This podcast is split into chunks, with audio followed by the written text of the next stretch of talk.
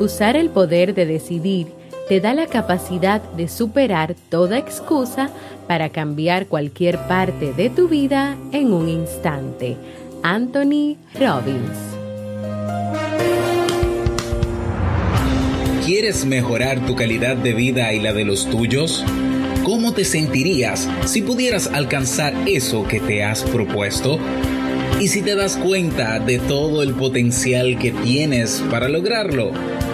Bienvenida al programa que te ayudará a desarrollar hábitos, establecer mejores relaciones, empoderarte y potenciar tu estado de felicidad personal.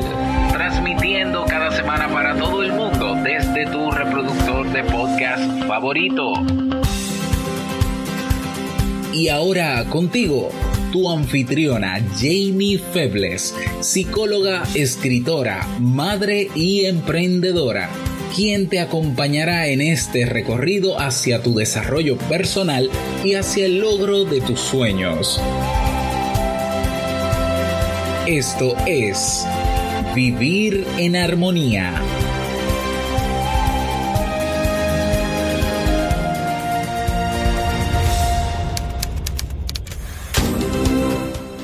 Bienvenidas al episodio 124 de Vivir en Armonía. Mi nombre es Jamie Febles y estoy muy feliz y muy contenta de encontrarme nuevamente compartiendo contigo en este espacio. En el día de hoy estaremos compartiendo el tema El amor, una decisión o una emoción, así como el libro para este mes de marzo.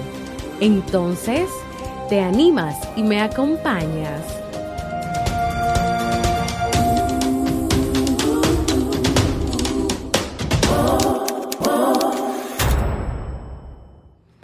Bienvenidas, bienvenidos también, porque yo sé que hay hombres que me escuchan a este nuevo episodio de Vivir en Armonía. Yo como siempre, muy feliz, muy contenta, muy alegre de encontrarme aquí con cada una y cada uno de ustedes. En el día de hoy, como siempre hago al final de que se termina un mes y de que con él cerramos el libro que estuvimos leyendo y compartiendo de manera muy especial en la comunidad de Facebook, voy a estar compartiendo con ustedes el resumen de las ideas más importantes sobre el libro Los cinco lenguajes del amor de Gary Chapman que estuvimos compartiendo el pasado mes de febrero, esperando que estas ideas y que esto que voy a compartir contigo sea de mucho provecho para ti y pueda ayudarte a empoderarte aún más en tu relación de pareja, en tu matrimonio, si estás casado o estás casadas. Así que el amor, una decisión o una emoción. Amor es la palabra más importante en el idioma español, pero también puede ser la palabra más confusa. El amor tiene un papel prominente en miles de libros, de canciones, de revistas y de películas. Los psicólogos incluso han llegado a la conclusión de que la necesidad de sentirse amado, la necesidad de sentirse amada, es una necesidad emocional primaria del ser humano. O sea, la principal necesidad que tienen los seres humanos es de sentirse amados. ¿Y por qué entonces esto puede ser confuso? Porque la palabra amor se usa de mil maneras. Decimos amo a los perros y de inmediato ahí mismo puedes decir amo a mi mamá. Hablamos de actividades que amamos como nadar, esquiar, cazar, comer, compartir con amigos. Amamos también objetos, amamos alimentos, amamos autos, carros, amamos a los animales como los perros, los gatos, los pajaritos, amamos la naturaleza como los árboles, el, el césped, las flores, hasta nos enamoramos del amor. Y si todo eso no es bastante confuso, que amamos todo, o sea, a todo y a todas esas actividades o a ese sentimiento hacia esas cosas materiales, no materiales, le llamamos amor, también se usa la palabra amor para explicar la conducta. Por ejemplo, yo le hice esto a ella o a él porque lo amaba o porque la amaba. Es decir, que a veces hasta se justifican acciones que no son buenas ni son positivas y se justifica que se hicieron por amor. Por eso es que a veces la palabra puede ser tan confusa. El propósito de este libro no es eliminar esas confusiones, sino enfocarse en la clase de amor que es esencial para tu salud emocional y en consecuencia la salud emocional de tu relación de pareja y de tu matrimonio.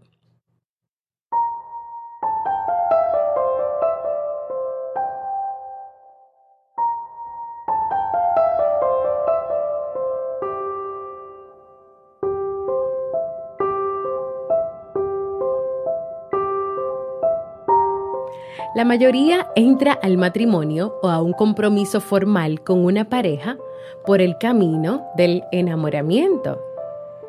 ¿Conoces a alguien cuyas características físicas y rasgos de personalidad producen un suficiente choque eléctrico para activar tu sistema amoroso? La experiencia del enamoramiento es eufórica estamos obsesionados de manera emocional con el otro.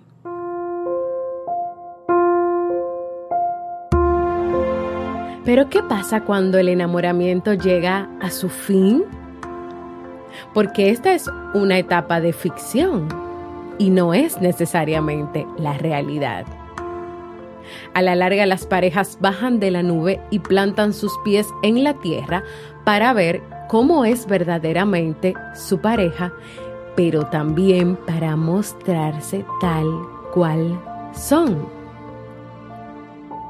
Y aquí en este proceso surgen dudas, discusiones, problemas, negación de la realidad.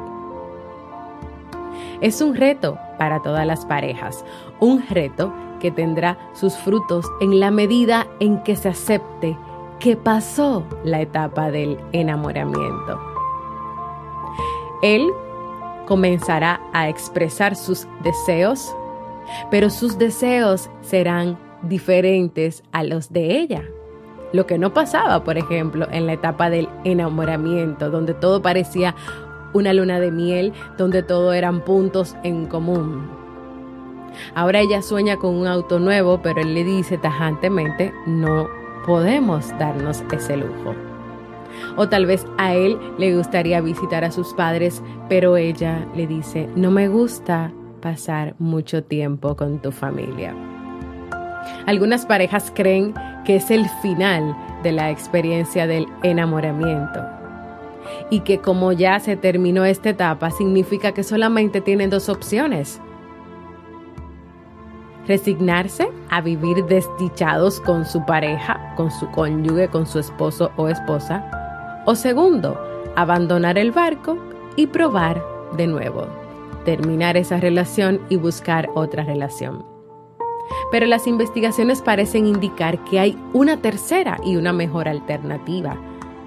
Y es que tú puedes reconocer la experiencia del enamoramiento por lo que fue y ahora concentrarte en luchar por el amor verdadero.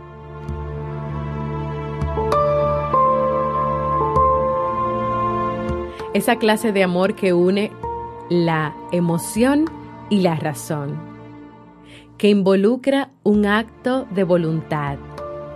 Esa clase de amor que requiere disciplina y reconoce la necesidad de crecimiento personal. Si el amor es una decisión, todas las parejas tienen la capacidad de amar. Ese amor es el que viene con la actitud que dice, estoy contigo y decido velar por tus intereses. De esta vivencia en las parejas es que nacen los cinco lenguajes del amor, como una manera de que la pareja aprenda a satisfacer la profunda necesidad emocional de sentirse amados. Una herramienta para que aprendas a hablar el lenguaje emocional de tu pareja, lo que daría respuesta y significado al hecho de que decidiste amar a tu pareja y quieres lo mejor para él o para ella.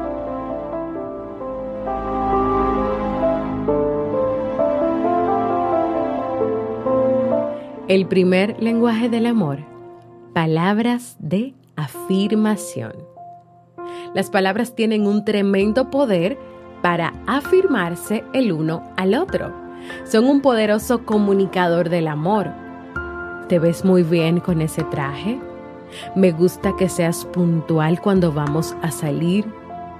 Gracias por conseguir la niñera para esta noche. Tú siempre me haces reír, tú siempre me haces sentir bien. Los cumplidos verbales son motivadores, los motivadores más estupendos y tienen mejor efecto en tu pareja que los regaños.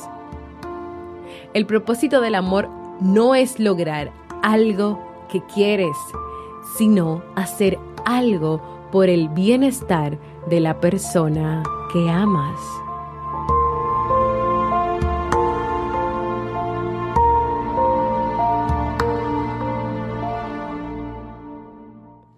Segundo lenguaje del amor, tiempo de calidad. Se refiere a darle toda la atención a tu pareja.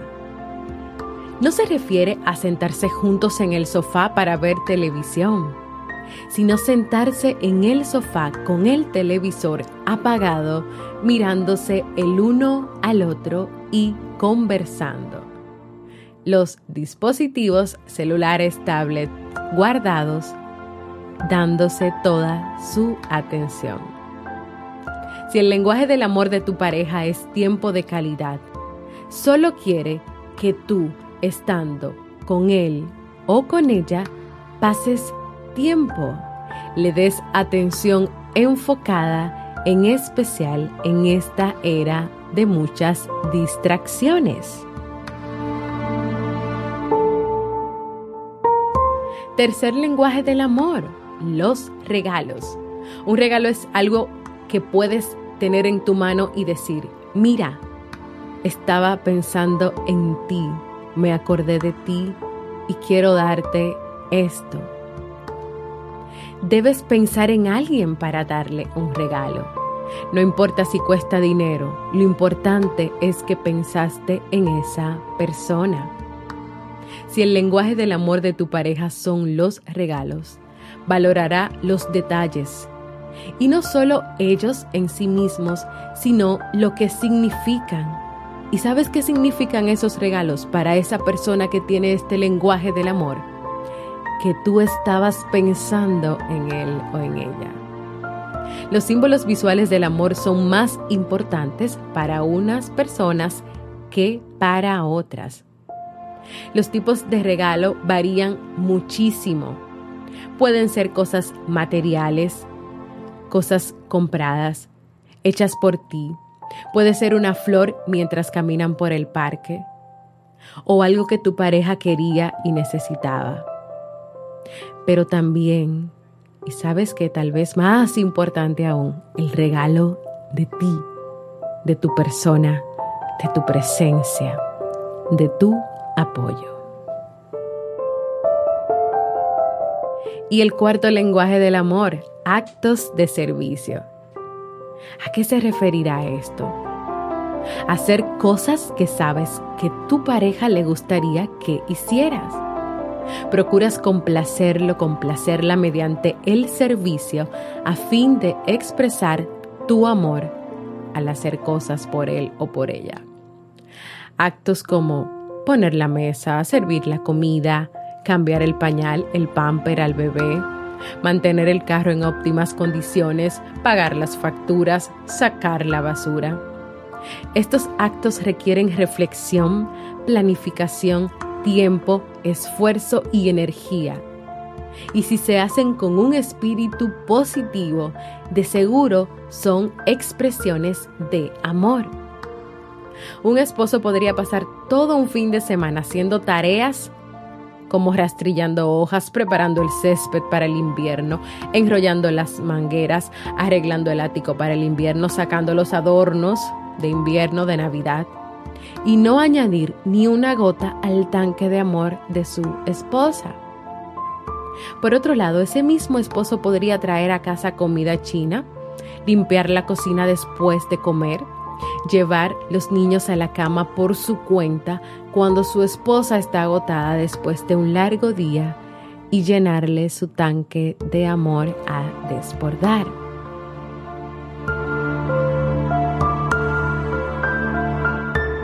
Y por último y no menos importante, el quinto lenguaje del amor, el toque físico. El toque físico es un poderoso medio para la comunicación del amor. Tomarse de las manos, besarse, abrazarse y tener relaciones sexuales son maneras de comunicarle amor emocional a tu cónyuge, a tu esposo, a tu esposa. Para algunas personas el toque físico es su lenguaje primario de amor. Con este se llenan sus tanques emocionales y se sienten seguros en el amor de su pareja. El toque físico puede asumir muchísimas formas, puesto que los receptores del tacto están ubicados por todo el cuerpo. Prácticamente tocar a tu cónyuge de manera cariñosa en cualquier lugar puede ser una expresión del amor. Eso no significa que todos los toques se crearon iguales. Algunos producen más placer que otros. Por supuesto, algo que no puedes olvidar. Tu mejor instructor o instructora para esto es tu pareja. Que sea él o ella que te indique lo que le gusta. No insistas en tocarle a tu manera y en tu propio tiempo.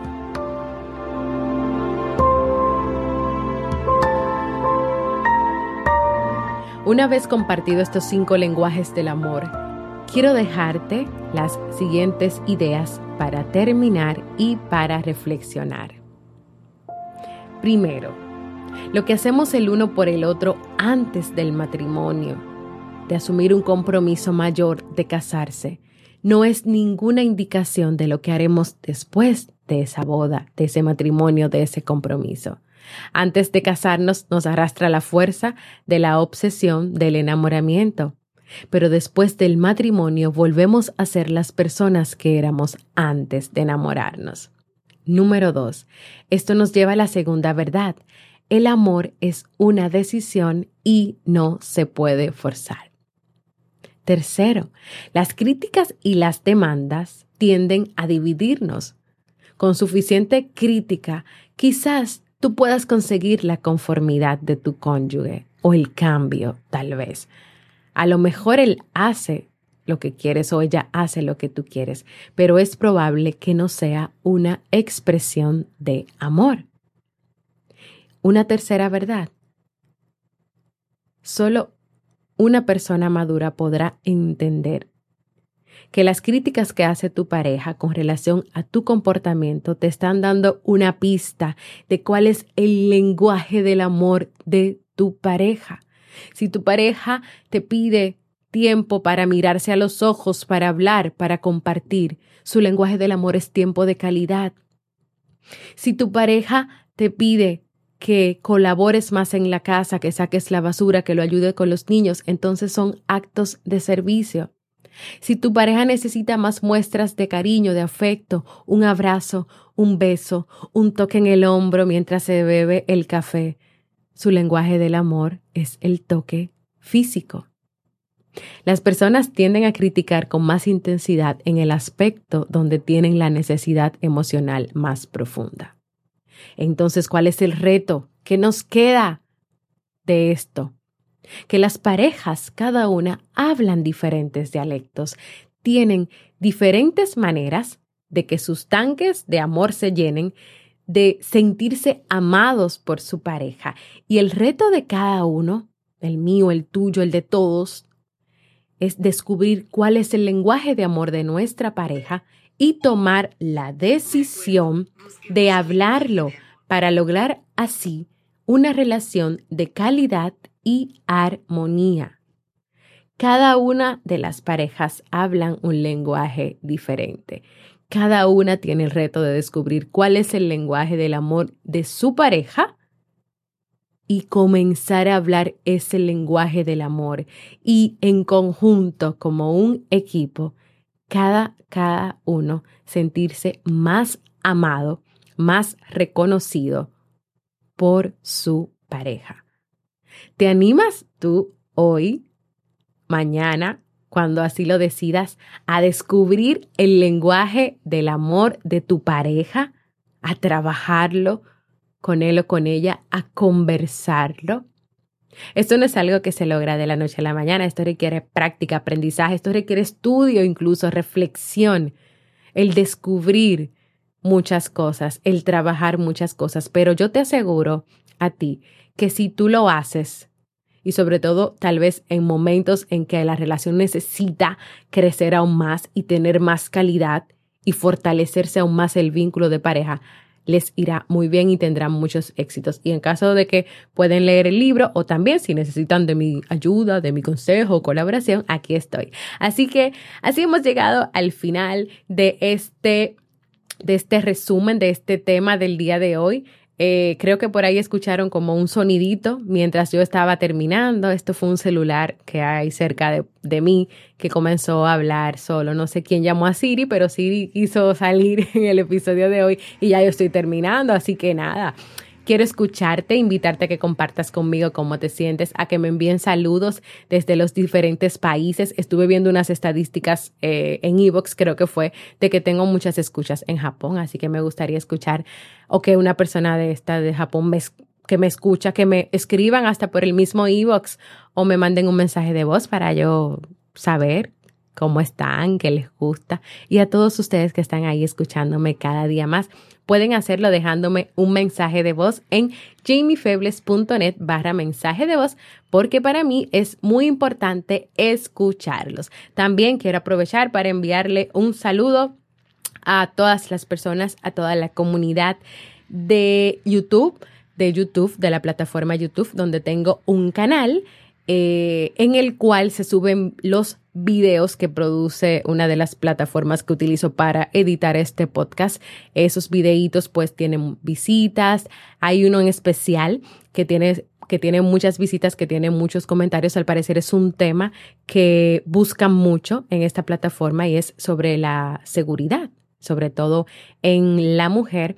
Y nada, siempre recibo muchos comentarios, comentarios buenos, comentarios no tan buenos, muchas críticas, muchas cosas. Es el episodio número 6.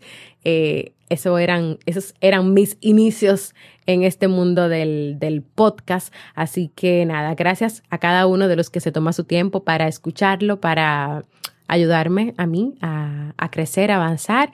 Gracias a, todavía, a los que todavía se han quedado conmigo y nada, les envío mucho amor y mucho cariño desde aquí, desde República Dominicana. Ahora sí, vamos a pasar al segmento Un libro para vivir.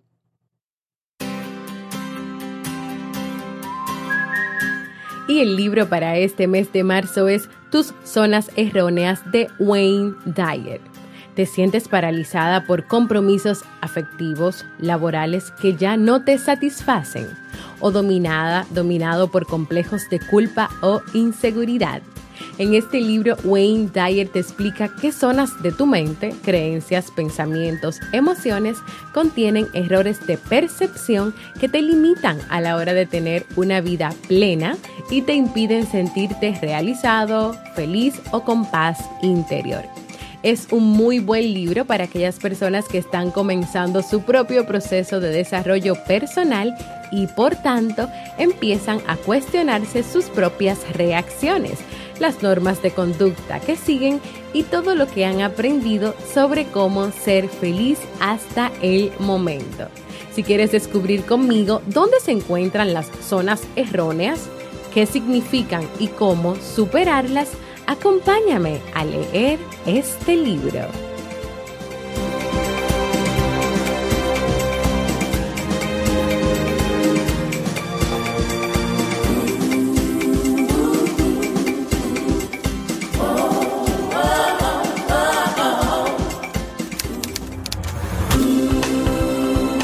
Y antes de despedirme, quiero invitarte a que puedas seguirme en las redes sociales Facebook, Twitter, Instagram como Jamie Febles.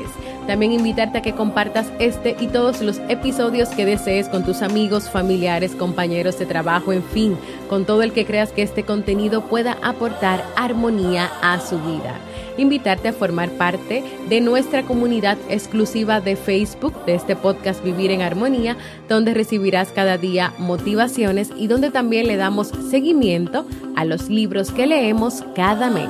Y si todavía no lo has hecho, quiero invitarte a que te suscribas a cualquier plataforma para podcast como Evox, Apple Podcast y así recibas directamente la notificación de los nuevos episodios y también que puedas dejar tus comentarios y valoraciones positivas. Gracias por escucharme. Para mí ha sido un honor y un placer compartir contigo. Y nos escuchamos el próximo lunes en un nuevo episodio de Vivir en Armonía.